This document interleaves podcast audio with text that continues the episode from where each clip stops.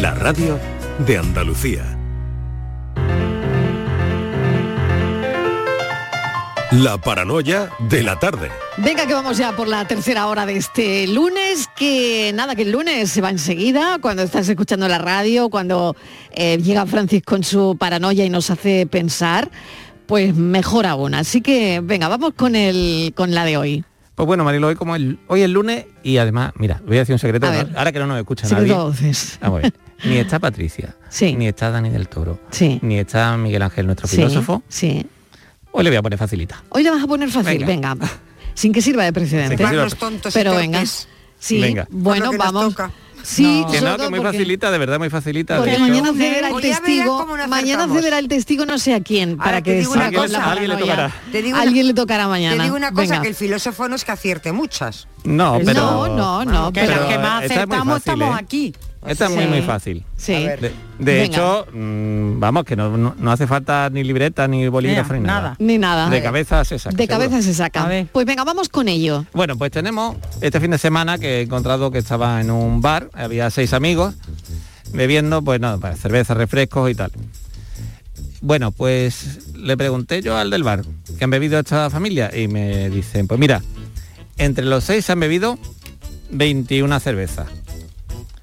Sin embargo, cada uno se ha bebido una cantidad distinta, ni ninguno ha repetido. Así que cuántas cervezas se ha... Perdón, ninguno ha repetido la cantidad de otro, ¿eh? Algunos sí ha repetido. Empe- Empezamos de, Seis ya me- ya me he amigos, liado, están, liado, seis amigos bebiendo, estaban bebiendo cerveza en un bar, Sí, ¿vale? Entre los seis se han bebido 21, 21 cervezas. Vale. ¿vale? Todo- todos han bebido una cantidad distinta de cerveza. ¿Cuántas ha bebido cada O uno? sea, que unos ha bebido un botellín, otros dos, otros... Otros seis, otros 20, otros no. Mm, Vale. ¿Cuánto? O sea, cada, cada uno ha bebido de un Una diferente, una, cantidad, diferente. distinta. O sea, nadie ha bebido lo mismo que otro. Nadie ha bebido la o misma sea, no cantidad coincide otro. que, uno se ha tomado dos botellines y otro otros dos, no. No. coincide, No, vale. Así que más facilito no lo puedo poner hoy, ¿eh? Vale. Seis amigos en un bar se han bebido 21 cervezas, cada uno una cantidad diferente. ¿Y qué quieres saber? Bueno, ¿cuántas ha bebido cada uno? ¿Cuántas se ha bebido cada uno? Como me faltan para seis, tenía yo los nombres de Alberto, Boris, tal. Yo me te- faltan, me me faltan sé, letras y no lo Yo he... me lo sé, pero no lo voy a decir. Claro que Pero sabe. ¿ha sido rápido Sí, o...? sí. Claro, es muy Ha facilito. sido muy rápido. Muy, facilito hoy, ¿eh? yo. Sí. Bueno, pues nada, mira cómo, mira cómo Estivaliz sabe este. ¿eh? Sí, es que es, la, la noche le confunde, la ¿eh? noche... Mira cómo ella lo sabe, ¿eh? Es Mira que cómo lo después de, esa- de hecho yo que era bueno el, por el tema de hoy para adivinar la Era el tema bueno, era Claro, bueno claro. el tema, era bueno el tema. Bueno, eh, Inma, Sí, ¿tú también sí en ello. estás en ello? Es muy fácil, Isma. Bueno, mira, está crecida hoy, ¿eh? Sí, sí, no, sí, pero ya lo digo. Estivaliz está Es muy crecida fácil. porque lo sabe. Es muy Sí. fácil. Porque lo sabe. Fue está teniendo esta temporada. Sí, cosas- oye, lleva una buenísima temporada, sí, sí, ¿eh? sí. Esto es de las buenísima primer- temporada de Enigma. De las Sí, primeras sí, sí, sí, cosas, sí, esto es sí. porque me pasa, Mariló, porque tengo que hacer muchas cuentas para llegar a fin de mes. Entonces, estoy mucho últimamente muy espabilada con los números. Sí, Mm. vale. Pero, pero ya, ya ha sido muy fácil. Esto Sí, es muy hombre, fácil. yo quería ponerlo facilito, Esto es de lo que a veces primero, también me de lo primero, después de aprender las vocales, esto fue lo segundo Oh. que aprendí. O sea, después de la... o sea, es- Vamos, vamos. consonantes, las Oye, yo consonantes. que cuando acierte voy a presumir así, ¿eh? ¿Eh? Vale, Vamos. tiene que ver con contar, seguramente. Claro. Hombre, si te has Bueno, dicho cuántas claro. cervezas, hombre, pues no vas a hablar de calabazas, tendrás que hablar Claro, de Bueno, claro, bueno. claro. que se ha tomado cada Bueno, uno. pues nada, eh, si lo sabéis, os ponéis en contacto con Francis Gómez, le mandáis un mensajito y él se quedará muy contento. Ah, pues yo lo Venga. tengo ya, ya lo Venga. tengo. Ay, que también lo tiene Claro, bloqueada si es ya. facilito. Bueno, bueno, que hoy es fácil, que estamos que lo tiramos. Venga, venga. La paranoia de la tarde. Sevilla. Llega una edad en la que sabes que hay cosas que no volverás a hacer. Correr, saltar, morder sin miedo. ¿Morder? Claro que puedes morder sin miedo. En The Implant queremos que tus dientes no te impidan hacer lo que quieras. Por eso este mes te ofrecemos tus implantes dentales con un 10% de descuento. Ven a visitarnos, primera consulta gratuita y sin compromiso. Pide tu cita en theimplant.com y vuelve a sentirte joven. Sigue la corriente del río. Navega en la inmensidad del océano. Adéntrate en la jungla. Descubre lo desconocido. Sumérgete en un mundo de medusas. Rodéate de peces tropicales y echa raíces en el manglar. Ya estás conectado. Déjate abrazar por el mar. Acuariosevilla.es Reciclos llega a tu ciudad. la nueva aplicación con la que podrás ganar premios solo por reciclar. Participa reciclando latas y botellas de plástico de bebidas. Cuida tu entorno y gana premios. Descárgate la aplicación Reciclos y empieza a formar parte del reciclaje del futuro. Ecoembes. ¿No sabes qué regalar estas navidades? En los romeros de Alanís te lo ponemos fácil. Jamones, lomitos, lotes navideños con increíbles descuentos en este Black Friday. ¿Quieres saber más? Entra en losromerosdealanís.com y descubre el placer del ibérico de bellota. Haz tu pedido online y en 24 horas lo tendrás en casa. De nuestras dehesas a tu mesa. Los romeros de Alanís. Envejecimiento activo más desarrollo de competencias digitales igual a mayores llenos de vida. Apúntate a nuestro compromiso social y aprende nuevas tecnologías para sacarle más partido a tu ocio y a tu salud. Porque necesitamos mayores llenos de vida, súmate. Una iniciativa de Canal Sur y CaixaBank. En Canal Sur Radio, por tu salud, responde siempre a tus dudas. Este lunes es el Día de la Diabetes y uno de los objetivos de esta temporada es profundizar en el conocimiento de esta enfermedad, de las consecuencias que tiene y de cómo se pueden evitar muchas de sus repercusiones. Así que este lunes hablamos de la diabetes con los mejores especialistas y contigo, por supuesto, y en directo. Envíanos tus consultas desde ya en una nota de voz al 616-135-135. Por tu salud, desde las 6 de la tarde con Enrique Jesús Moreno. Más Andalucía, más Canal Sur Radio. ¿Y tú? ¿Qué radio escuchas? El programa que yo escucho es La Noche Más Hermosa. La Noche Más Hermosa, el programa de la tarde, el de salud que empieza a las 6. A la una, los deportes. Me encanta el comandante Ana. Los fines de semana, por supuesto, Pepe da Rosa y Ana Carvajal y Pilar Muriel los fines de semana. Canal Sur Radio, la radio de Andalucía. Yo, escucho Canal Sur Radio.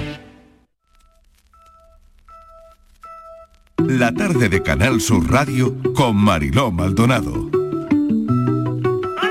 No soy la ni esa. Soy la prota mi novela, yo ya no pongo la mesa. Soy la madre y soy la abuela, no soy más quien tú quisieras. Que la costumbre desgasta y no soy de las primeras que se planta. Y dice basta, y dice basta.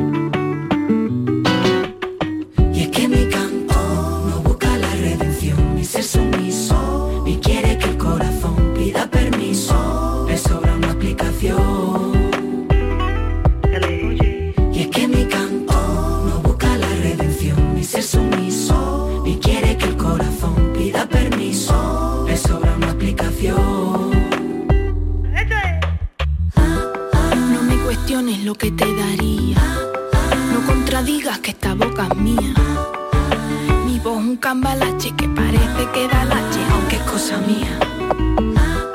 No desconfíes si sale de dentro y no vaciles que me desconcentro. Se raja mi garganta y si calla lo que canta pierdo mi epicentro. Ya se sabía cuando me seguiste que tengo alas y nunca las viste. Lo mismo lo has notado y es que el pájaro enjaulado lo canta más triste. Nunca más un beso. Hoy mi quejío deja de estar preso. Quédate tú la fatiga, yo me marcho con las migas a enterrar un hueso. Las migas y María Peláez. Vamos a charlar con Marta Robles. Me encanta charlar con una sevillana que vive en Barcelona, pero ha recorrido medio mundo. Es una mujer de agua de río, de mar. Es una mujer de canales también, porque en su vida sale a Ámsterdam. ¿eh? Surfea sobre una guitarra desde hace un montón de, de años, porque su vida va ligada íntimamente a una guitarra, a una guitarra flamenca o a lo que ella quiera convertir esa guitarra. Marta Robles, bienvenida, gracias por acompañarnos. Muchas gracias, qué bonito, que es lo que has dicho, me ha encantado. Bueno, es que bonito es lo que hacéis vosotros. Eh, optar a ese álbum flamenco con el disco Libres de, de Las Migas. eh, la verdad es que durante años has tocado con tu hermana María en un montón de sitios, ¿no? Antes de, de llegar, eh, antes de que llegaran las migas, ¿no? Pues sí, a ella le encantaría escuchar esto porque siempre Mm. me mira así como, hija, pues es que ya no quieres hacer nada conmigo, ¿sabes? Pero es verdad que mis primeros años de mi carrera van unidos Mm. a mi hermana y, y a mi grupo de mala sangre que, que salió de Sevilla así un verano mm, y, y- y estuvimos muchos años en, viviendo en Ámsterdam y viajando por Europa y ahí empecé yo un poco a formarme y a aprender esta profesión tan, tan complicada, ¿no? Pero le tengo muchísimo cariño a, a ese proyecto y a esos años porque un poco parte de lo que es, gran parte de lo que soy se debe a, a esa, a esa aventura tan, tan increíble que viví en esos años. Marta, ¿por qué nos atrae tanto lo difícil?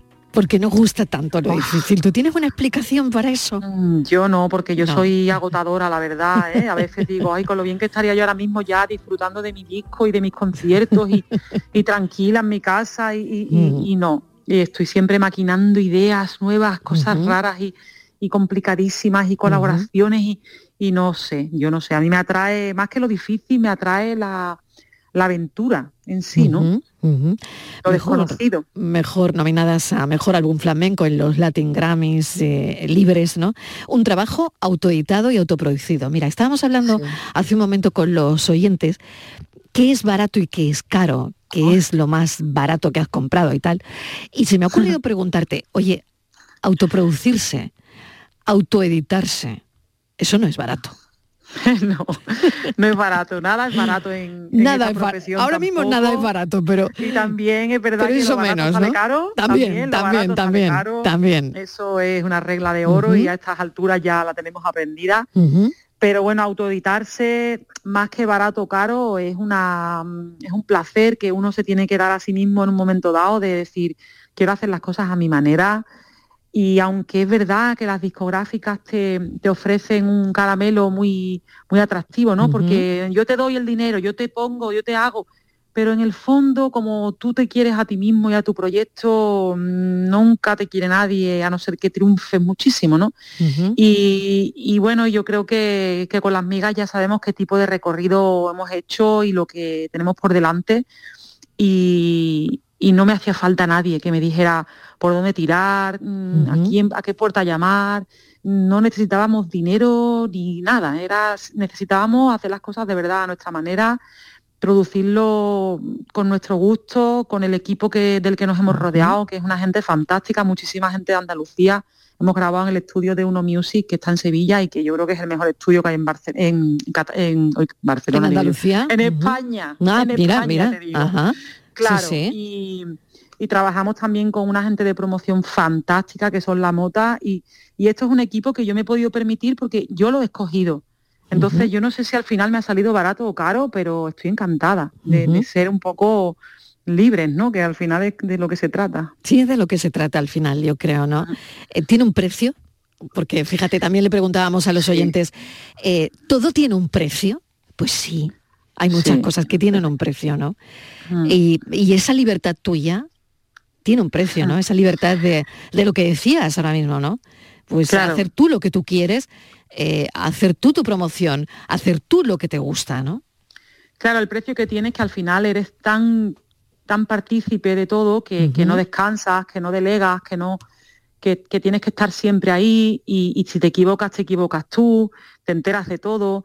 Pero, pero bueno, yo creo que la música también se trata mucho de, de eso, de, de conocer el proceso, no solamente de ir a los conciertos y tocar y no enterarte de nada, sino de, de saber cómo funciona todo este mundo y, y yo estoy feliz de la vida, vamos, con este proyecto y con esta autoproducción.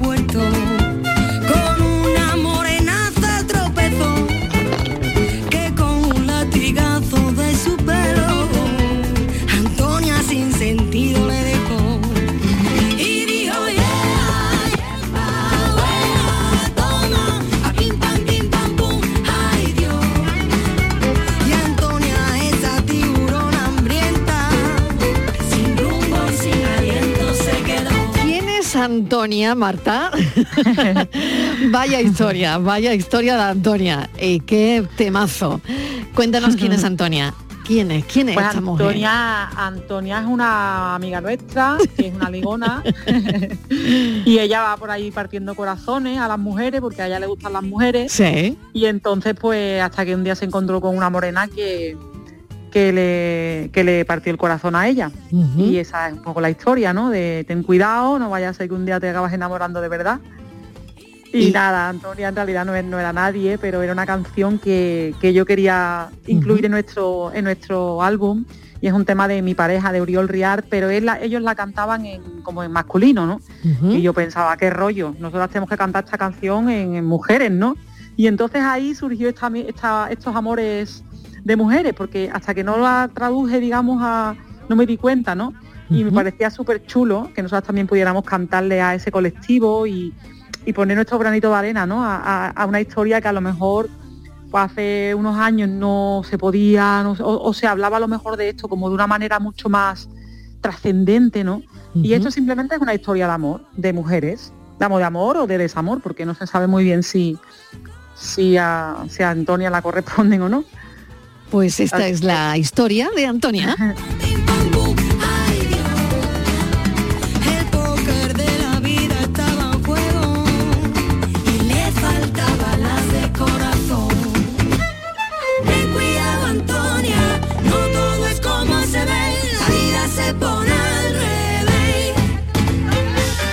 Marta, ¿qué recuerdas de tu adolescencia eh, pegada a una, a una guitarra? ¿Quién te enseñó a tocar la Mm. Mira, guitarra? ¿Quién fue el primero? sí. A ver. Pues mi tío Rafa, que era una persona increíble, era prácticamente más que mi tío, mi hermano, porque era muy joven, él estudiaba en el Conservatorio de Sevilla, y yo me recuerdo andando por la calle Pascual de Gallangos o la calle Goles, que es donde vivía mi abuela, y entonces yo me quedaba allí y me iba al conservatorio, porque claro, yo vivía en Marinera de Jarafe y estaba muy lejos, en esa época no había metro ni nada, y entonces pues yo entre casa de mi abuela, con mi tío ahí, todo el día para arriba para abajo, corriendo de un lado para otro, yendo al conservatorio. Y tengo unos recuerdos, es que me acuerdo hasta del olor, de cómo olían esas calles, así como a un poco una Sevilla un poco antigua, ¿sabes? Y pues una época preciosa en mi vida, donde yo aprendí a tocar la guitarra clásica y empezó mi tío también a inquietarme un poco con el flamenco y con otras músicas, que no me quedara, él siempre me enseñó a que no me quedara donde todo el mundo, ¿no? Sino que investigara un poquito más, que y me parecía algo como súper normal. Y luego yo llegaba a los sitios y veía que todo el mundo hacía lo mismo y yo pensaba, uy, qué rara soy, ¿no? Y pues eso aprendí a tirar por otro lado. Y siempre, y siempre así, ¿no? Porque al final, eh, bueno, las canciones de las megas huelen a mar, huelen a tierra, huelen a fuego, huelen a libertad, huelen a esperanza, sobre todo a mujeres fuertes, ¿no? Sí, porque nosotras somos mujeres fuertes. Yo, yo me considero una mujer fuerte en el sentido de que no me, nunca me rindo, ¿no?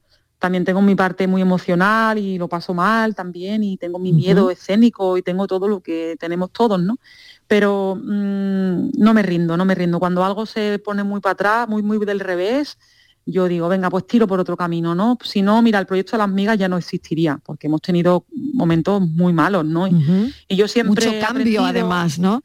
Pero, cambios pero, pero de esos cambios, eh, bueno, cuando estaba Silvia Pérez Cruz o, cuando, o todos los cambios, ¿no? O cuando, Claro. eh, por ejemplo, la marcha de Silvia Pérez Cruz, ¿no? Eh, Aquello fue muy duro cuando se, Claro, cuando claro. se marchó Silvia. Pero- pero ahí estáis, ¿no? tan bueno. Sí, porque cuando pasó eso, cuando Silvia se marchó de las migas, que estábamos en, el- en la cumbre, digamos, de nuestra posible carrera en ese momento, eh, si aquello se pudo superar, ya luego pensé, pues mira, si se ha ido Silvia y el grupo ha tirado para adelante, ha grabado otro disco y esto sigue funcionando, es que ya no hay nadie que, que se tenga que quedar, ¿no? Digamos, esto ya es un... Y aprendí a que los cambios podían ser algo positivo también en una banda, ¿no? Porque todo, aferrarnos a lo mismo, ¿para qué, no? Entonces ya aprendimos a no tener nombre propio, sino que cada una pues tenía su lugar, tú estás un tiempo, si ya no tienes más ganas, pues vete a otro lado, no pasa nada, ¿sabes? Y eso ha sido muy bonito en este, en este pro- proyecto porque hay una, una libertad, una fluidez que, que cuando alguien se marcha, pues con todo el cariño del mundo, nosotras la, la acompañaremos como si quiere volver, ¿sabes? Porque mira, yo con. Alba Carmona, por ejemplo, que también estuvo siete años cantando con nosotras, siempre pienso, ay, tengo una, la llamo para hacer cosas, incluso alguna vez ha venido de sustituta con las migas, o sea, hay una fluidez ahí, un cariño que, que yo creo que es súper importante, ¿no? Mantener, porque son muchas experiencias juntas, ¿no? Así que somos mujeres fuertes, pues sí, también me he sabido rodear de mujeres fuertes, de mujeres valientes y gente que le encanta viajar, mm, que te puedes enfrentar a cualquier situación y, y- y me encantan ellas. A los 19 años, Marta, te fuiste con tu hermana y con una amiga a Ámsterdam. Bueno, sí. a, a buscarte la vida, cantando, bailando, tocando. Eh, Sí. Al final, ese tipo de experiencias están ahí, se reflejan en, en, bueno, en esa fortaleza de la que hablas probablemente, ¿no?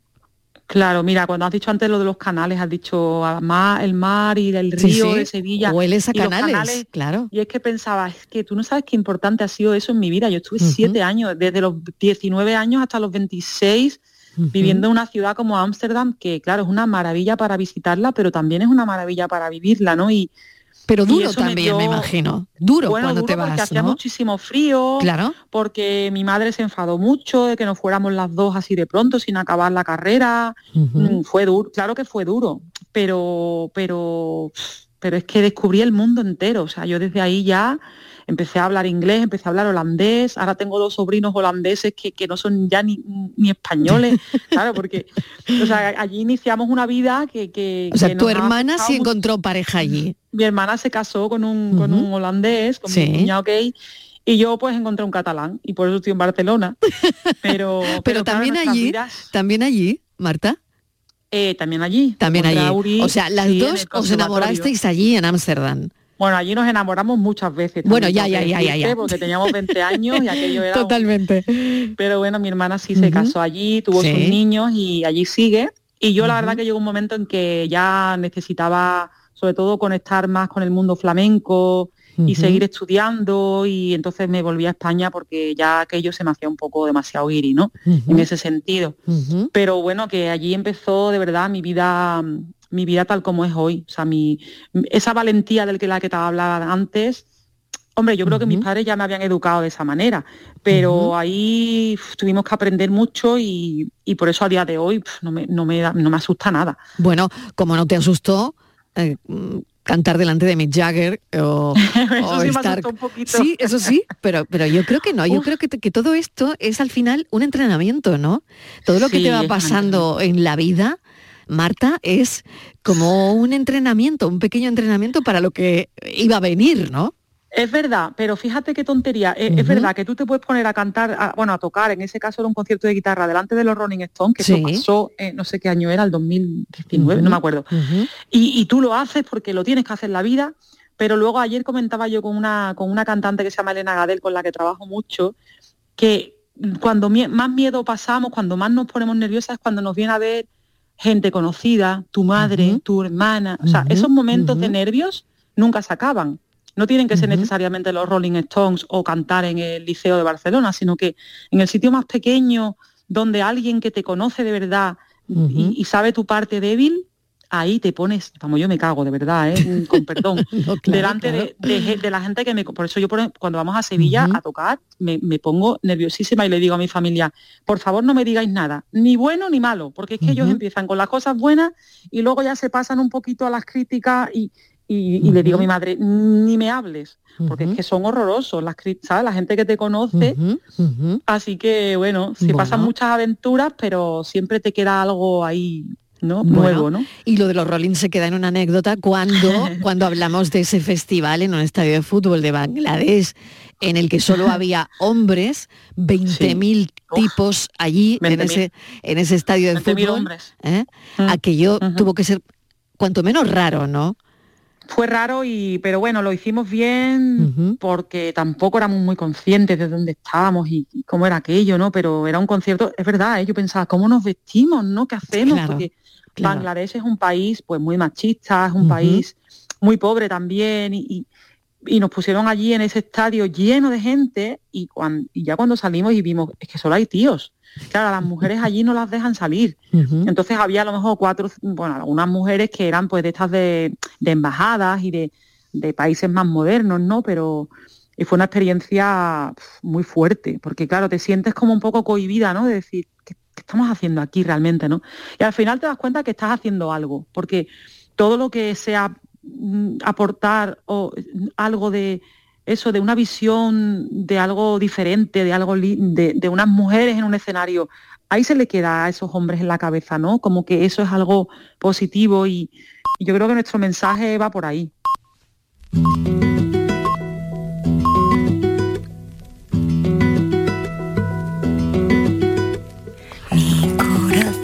Oprimido siente junto a la alborada el dolor de sus amores y el sueño de la distancia. La luz de la aurora llega, semillero de nostalgia y la tristeza sin ojos de la médula tienes tus ojos muertos a la luz clara y no ha de sentir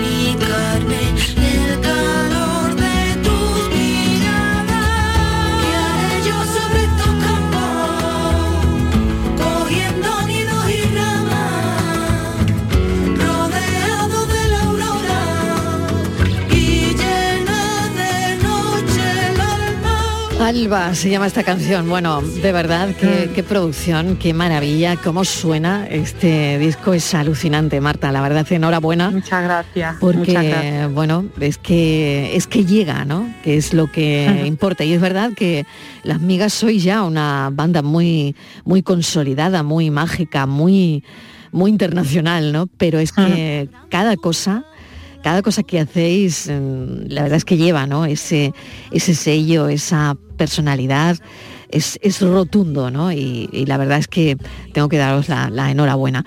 Eh, ¿Tú te acuerdas la, primera canción que aprendiste con la guitarra y la primera vez que decidiste que, que te ibas a dedicar a tocar en serio? ¿Eso, eso llega alguna vez? ¿Ese empeño?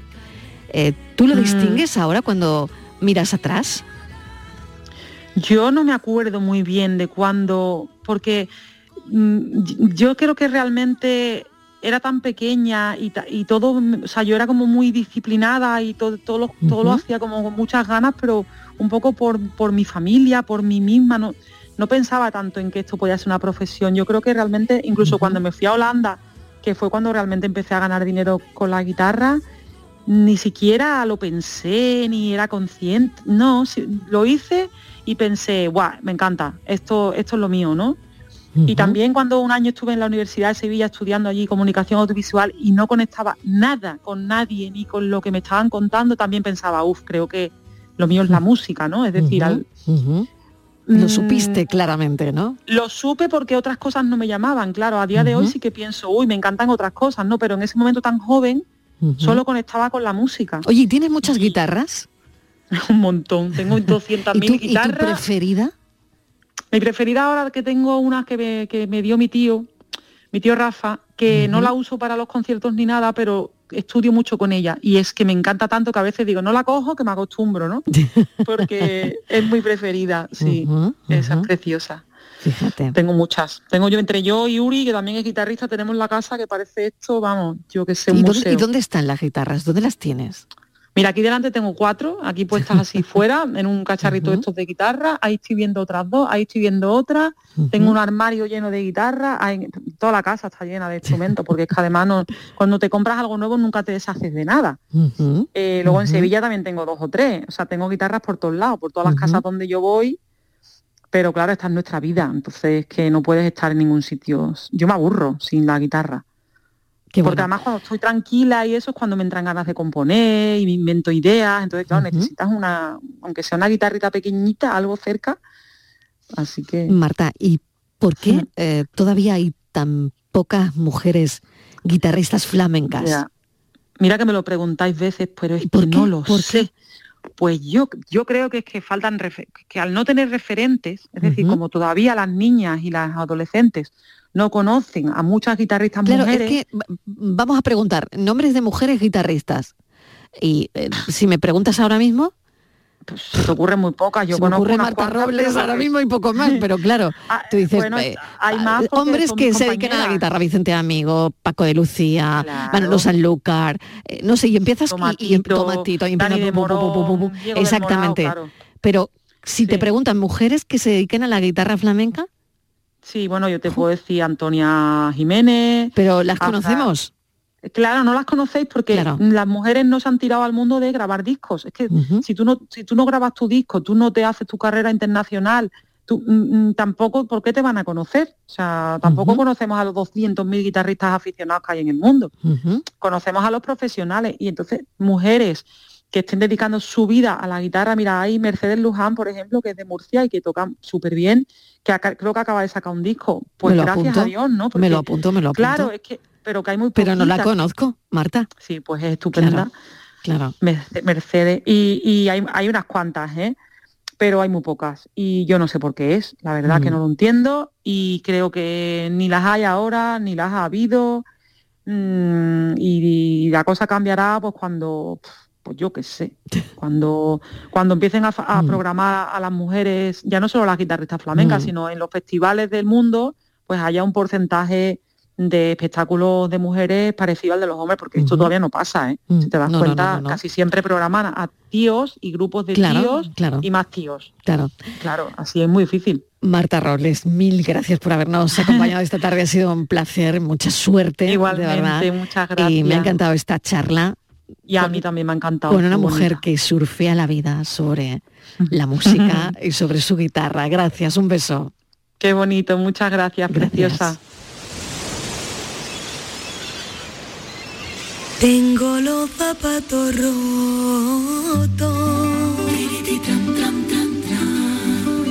de subirme a la muralla.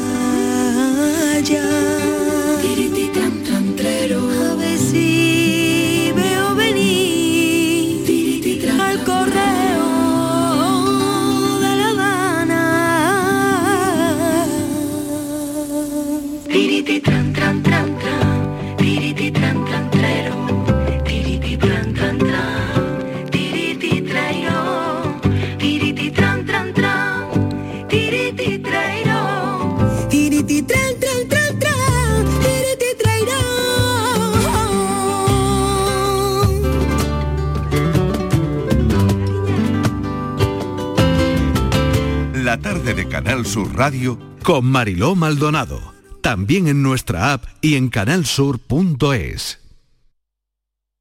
Canal Sur Radio, Sevilla. ¿Planeando salir de escapada o de fin de semana? Recuerda, hay otra Sevilla. Asómate a la provincia y disfruta de un turismo seguro en cada uno de sus espacios naturales, pueblos monumentales y alojamientos. Cambia de vistas. ProDetour Turismo de la Provincia, Diputación de Sevilla.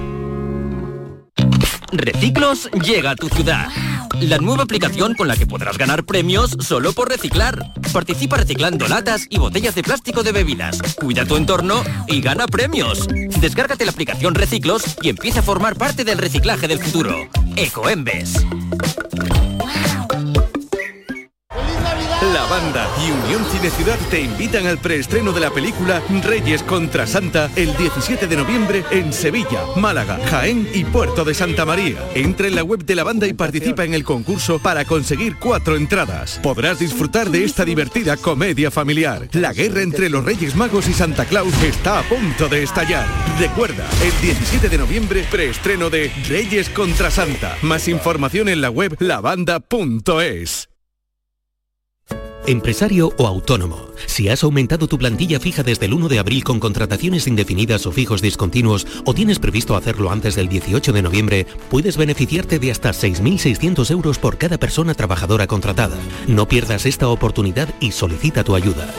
Infórmate en el teléfono 012 o en la web de la Consejería de Empleo, Empresa y Trabajo Autónomo, Junta de Andalucía. Hola, soy Salvador Dalí. Y si además de avanzar en inteligencia artificial, investigamos más nuestra inteligencia natural, Quizás así podamos vencer enfermedades como la que yo sufrí, el Parkinson. Apoyemos la investigación en enfermedades neurodegenerativas. Entra en fundacionreinasofía.es.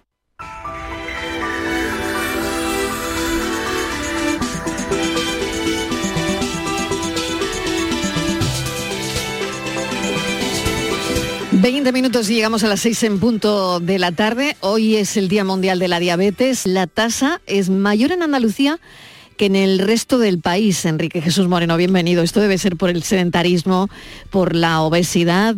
Así que claro, ante, ante ese dato, mucha prevención. Pues sí, la prevención es una clave y la educación diabetológica para evitar en cualquier caso que, que, bueno que haya problemas, ¿no? Y sobre todo que hay una, un detalle muy importante y es que sigue siendo una enfermedad infradiagnosticada, es decir, que hay personas que la padecen y no saben que la tienen. Entonces nosotros hemos convocado una mesa para hoy eh, estupenda. Mira, vamos a contar con la doctora Asunción Martínez Broca, que es la directora del Plan Andaluz contra la Diabetes. Pero también hemos convocado a Celia Quirós, que es presidenta de la Asociación de Diabéticos de Jaén y de la Junta Directiva de la Federación Andaluza, y a José Guillermo Quirón, que es un joven emprendedor en materia de difusión y educación de la diabetología. Pero no solo con eso, sino que también hemos convocado a Nieves Lafuente. Nieves Lafuente es enfermera y es responsable, es directora de la Estrategia de Cuidados de Andalucía. Y además vamos a contar con el presidente de la Sociedad Española de Diabetes, para aclarar cuanto más eh, posible las cosas y para preguntar por ejemplo, por qué hay esa incidencia más alta en Andalucía. Estamos hablando básicamente de la diabetes 1 y la diabetes 2, porque hay otras diabetes, Mariló, pero lo que más preocupa a los especialistas en este momento es la diabetes 2, porque tiene mucho que ver con la obesidad, porque eh, genera eh, eh, pues bueno, una serie de, de, desequilibrios orgánicos muy importantes, porque si no se cuida de forma excelente puede, mm, puede causar otros daños. Fíjate que avisan de amputaciones de extremidades inferiores que se produce una cada 20 segundos. ¿eh? Claro. Eso es eh, una lacra. Pues pero sí. es que puede afectar a la visión, como nos ocupamos la semana pasada en el programa. Y en fin, de todo esto nos proponemos hablar en este día. Día Mundial de la fíjate, Diabetes, eso 6 y 5 de la tarde y todos los temas que vais a tratar súper interesantes. Muchísimas gracias. Un saludo, 6 y 5 por tu salud. gracias a ti, Mariló. Gracias, un beso hasta ahora. mañana. Chao. ¿Y tú? ¿Qué radio escuchas? Es el carrusel taurino de los domingos por la tarde. Yo prácticamente me llevo todo el día con ustedes, con Marilo, con cafelito y beso y lo de salud también lo escucho. El tuyo, me gusta la noche más hermosa. Canal Sur Radio, la radio de Andalucía. Yo escucho Canal Sur Radio.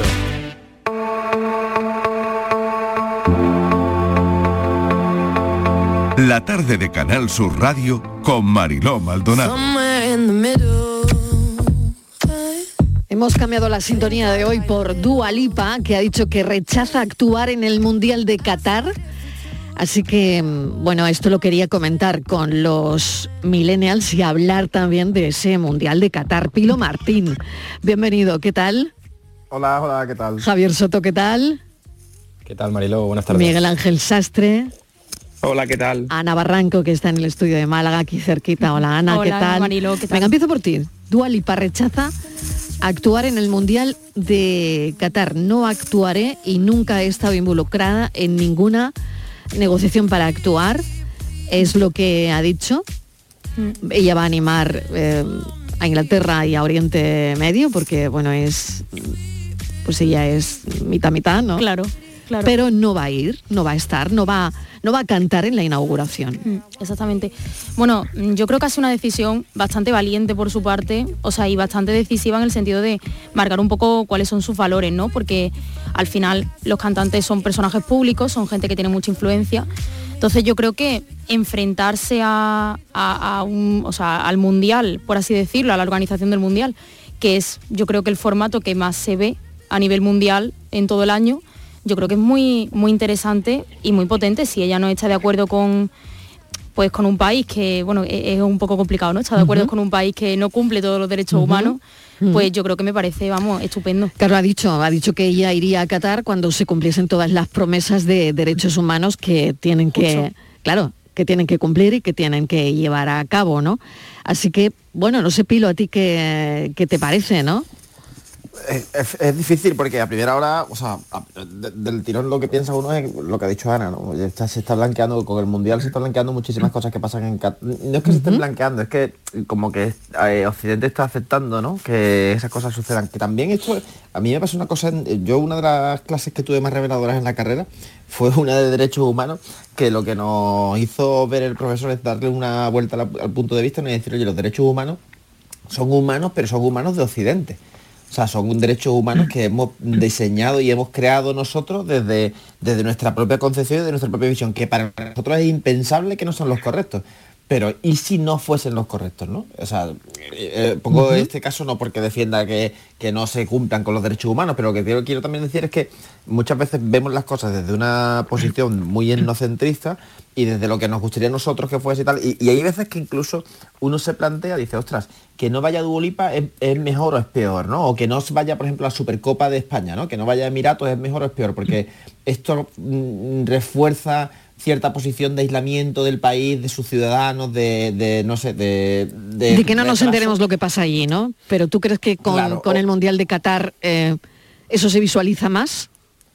No lo sé, pero quizás, por ejemplo, imagínate, pongo el, el punto, ¿no? Es que es muy difícil, para mí es difícil saber hasta dónde está bien aceptar una cosa, ¿no? Y, y- y ir y hacer transparencia, ¿no? Si los ciudadanos de Qatar, por ejemplo, el Mundial les sirve para ver que hay una vida más amable, por ejemplo, ¿no? O sea, donde tú dices, ostras, es que gracias al Mundial hemos visto que, no sé, o sea, que hay personas del mismo sexo que se pueden amar sin problema y que esto no está del todo mal. No, no- no sé, es como el destape, ¿no? Pero bueno, no, 50 no van a España, ir, de ¿no? entrada no van a ir. Eso no lo vas a ver en la calle en las calles de Qatar, ¿no? No, claro, Por- claro, porque... Ni se va a ver en el porque Mundial, porque de entrada no van a ir.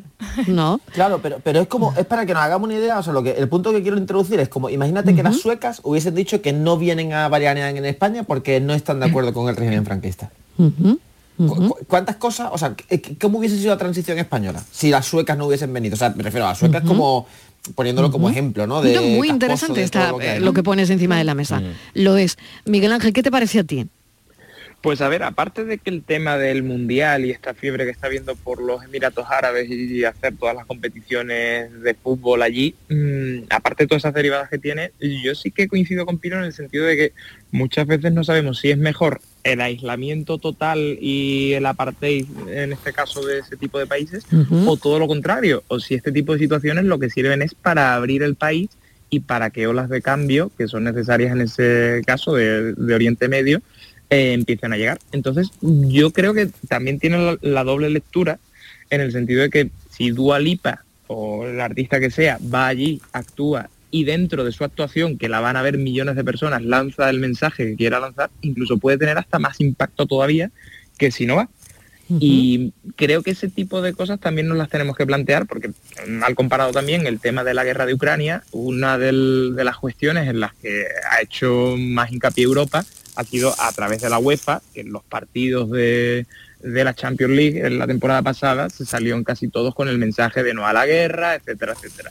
Pues ese tipo de mensajes en plataformas que la ven millones de personas en todo el mundo son muchas veces mm, más eh, importantes o, más e- eficaces que la parte total y que, y que prácticamente se le deje de lado porque la noticia de Dualipa pasará y posiblemente cuando llegue el Mundial o cuando sea la, la actuación, eh, dentro de, de X días, no nos acordaremos de A ello. un segundo Entonces, plano, ¿no? Aunque sea una vamos, cantante que la juventud se identifica mucho, ¿no?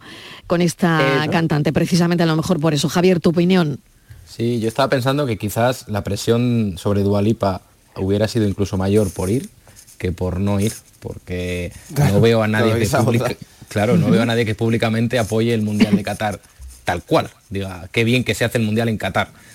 Sí que está la reflexión, y me ha encantado la que ha hecho Pilo, sobre si al final es mejor o peor que vaya que vayamos allí o no. La de las suecas, ¿no? Sí, sí, esa- ese es el típico, es la típica reflexión de abogado del diablo de Pilo, que le conozco desde hace mil años y cuando Sí, tengo sí, una decisión que sabía que iba a tirar por ahí también. Sí, sí, bueno, bueno, pero es, Son es- buenísimas, es ¿sabes? la, la reflexión que te hace pensar, ¿no? Marilo, Claro. cuando tengo un asunto claro, pero que me importa, pero que y, y lo veo muy claro, yo muchas veces se lo comento a Pilo porque le da la vuelta y me hace ver un punto de vista que yo no veo.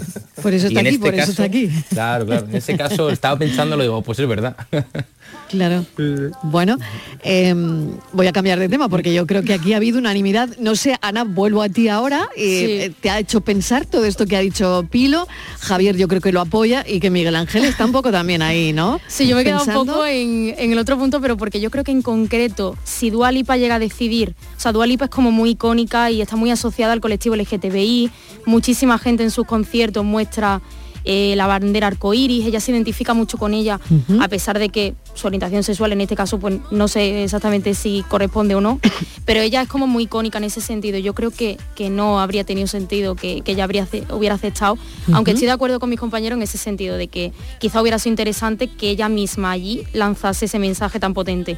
Quizá hubiera sido importante. ¿Qué Pero yo me sigo pasado manteniendo. después? Claro, otra Claro. cosa es lo que hubiese ocurrido después, pero claro, Claro. las miradas eh, ante todas las televisiones internacionales, o sea que, claro. que sí, que puede que haya perdido una gran oportunidad, ¿no? y Mariló, sí, sí, Pilo. Me da, me da la sensación de que el activismo está cambiando hacia la cultura de la Qué cancelación. interesante eso, muy- qué muy interesante rápida, eso. Porque, Ujú. claro, tú te imaginas que Madonna no va. Ma- Madonna va Claro. y se saca una teta. Y, y- y a ver quién la echa, ¿no? El otro día tenía una declaración Madonna que decía, lo que estoy disfrutando ahora de, de poder ser zorrones, de poder ser putas, de poder ser no sé cuánto y tal, gracias por la parte que me toca, ¿no? O sea, gracias por lo que he conseguido. ¿Tú te imaginas que, que un activista de hace 15, 20 años no aprovecha la oportunidad para ir y liar el taco y denunciarlo como debe, ¿no? O sea, en potencia. Es que me parece que es valiente, pero en cierto modo es la decisión sencilla, Sí. ¿no? Que, que, que- Claro. que gusta a los fans de aquí. O sea, porque cuando Ibai dice, no, yo no voy al mundial, tal, no sé cuándo, no sé qué, gusta a los fans de Ibai de aquí. Pero el catarí no se entera. Necesita Y que vaya al final- ahí. Exactamente, Claro, bueno, Ibai o sea, ha dicho que no, ¿no? Que no va, ¿no? Ibai ha dicho que tampoco va. Que tampoco va, o Después, sea que, hay claro. alguien desmentido después porque dicen que no lo habían invitado, no sé cuándo, en fin. Sí, pero bueno. habría que ver. Sí. Habría que ver todo Sí, pero esto. que, que al Sí. final, eh, disculpa Mario, que, Sí, que al sí, sí, final sí, es adelante, lo que- que, que el activismo se está convirtiendo en autocensura. Y es como una cosa muy, muy curiosa. Entonces, el, en vez de hacer activismo in situ, mm, al final nos autocensuramos y nos vamos a los sitios para censurarlo. Entonces no tiene mucho sentido muchas veces. Bueno, uno de cada dos jóvenes, me queda muy poco tiempo, pero no quería, no quería dejar pasar este titular. Uno de cada dos jóvenes españoles preferiría estar en el paro antes que ser infeliz en su trabajo. Pilo. Eso dicen. Eso, decimos, lo dicen, pero a voz en grito. Claro. Lo que no sé Claro, si se corresponde. ¿Se corresponde, tú crees, es Pilo, o no? Yo creo que estamos lejos de eso. O sea, ¿Sí? creo que creo que lo decimos porque es la respuesta, y, tiene que ser, ¿eh? es la respuesta a una cultura del trabajo que en España es increíblemente tóxica. O sea, y que yo creo que está muy, muy desfasado. O sea, creo que tenemos una cultura del trabajo en España que se basa en peso, en horas, en, en- echar más tiempo que nadie en la oficina, en, no sé, en demostrar golpecitos en el pecho y poco en resultados. O sea, para mí el esfuerzo está en, en, yo qué sé, en, en trabajar lo, menos posible, el mayor número de veces para conseguir resultados. No en trabajar muchísimo tiempo, muchísimo esfuerzo, que es algo que viene incluso desde el colegio, ¿no? O sea, esta cultura de si uno se va, o sea, si uno consigue, eh, es que es una cosa que, que- que seguramente los oyentes estén viendo, ¿no? Si uno hace más porque este día está inspirado, por lo que sea, que el resto en ese día en la oficina y se va cinco minutos antes, se siente mal. Y, y- y tú dices, ostras, pero si el trabajo al final es sacar trabajo adelante, como bien dice, ¿no? O sea, si estuviésemos en un campo, si terminas de dar antes, pues te vas a tu casa y, y ole por ti, ¿no? Que descansas ese día más, ¿no? Pero es que hemos conseguido tener esta cultura mm, rancia, mala del trabajo y al final eso genera una infelicidad tremenda. Yo creo que, que es que en el trabajo en España es difícil hoy en día ser feliz. O sea, es, es difícil y esto es, es muy triste, ¿eh? porque al final es una parte de tu vida importantísima. Un tercio o más de nuestra vida la pasamos trabajando. Ana. Bueno, yo creo que comparto opinión en este sentido, pero sí que es cierto, o sea, en cierto modo puedo entender que se elija el, o sea, eh, se prefiere, evidentemente, yo prefiero dedicarme a algo que me gusta, ¿no? A no hacerlo. Pero al final es un poco la postura de decir mm, qué situación económica tengo. O sea, si realmente responde a que en mi casa me pueden mantener, pues quizás tengo esa comodidad o ese respaldo, ese colchón de decir voy a mm, seguir estudiando o intentar eh, esforzarme no sería la palabra, pero intentar seguir consiguiendo esa meta del trabajo de mis sueños, por así decirlo.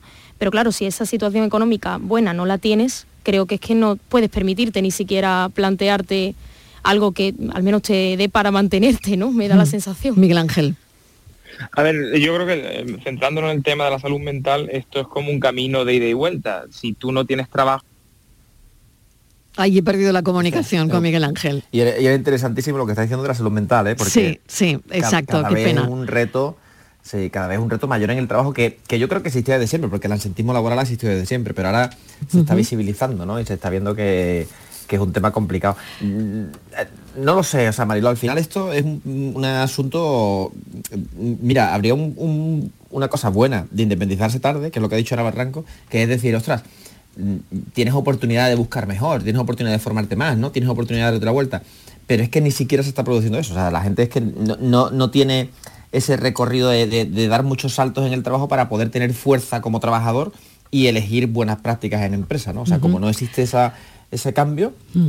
no lo encuentras, claro. Bueno, lo tengo que dejar aquí, me he quedado sin tiempo.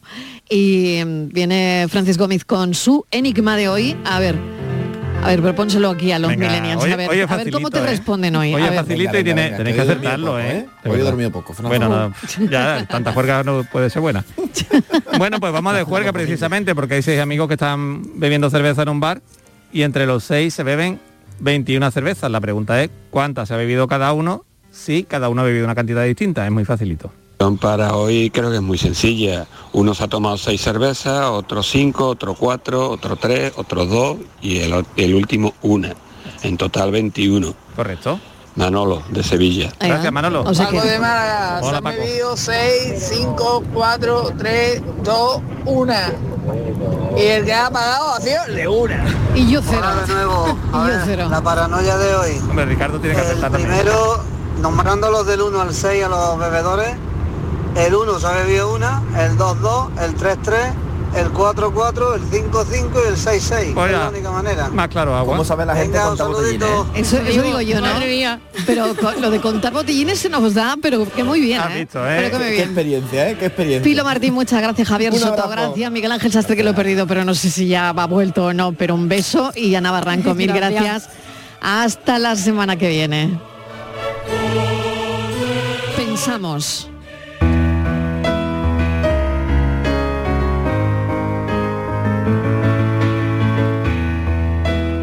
Yo pensando con todo este lío de Twitter y con las cuentas canceladas que ahora aparecen, que ahora dejan de aparecer, ¿qué tendrá que ver el verbo cancelar, como en cancelar un contrato o cancelar un concierto, con el sustantivo cancela, la verja, eso que tú tienes que abrir con cuidado para que no se te escape el perro? Y es que por lo visto en su origen en latín, cancelar significaba tachar. Imaginémonos a ese contable romano cuando le aparecía su deudor y le ponía encima de la mesa 200 estercios y le decía, ea, Nada te debo. Acto seguido, el contable se iba a su libro de cuenta y como no tenía goma de borrar, ni tipe, ni nada de nada, pues no le quedaba más remedio que tachar la deuda. ¿Y cómo se tacha una deuda al estilo contable romano? Pues trazando unas líneas horizontales y verticales, pareciendo entonces que la anotación quedaba entre rejas, detrás de una cancela, es decir, cancelada. Entonces, además de triste, resultaría bastante irónico acabar entre rejas, es decir, cancelado por no pagar una deuda, es decir, cancelarla, ¿no?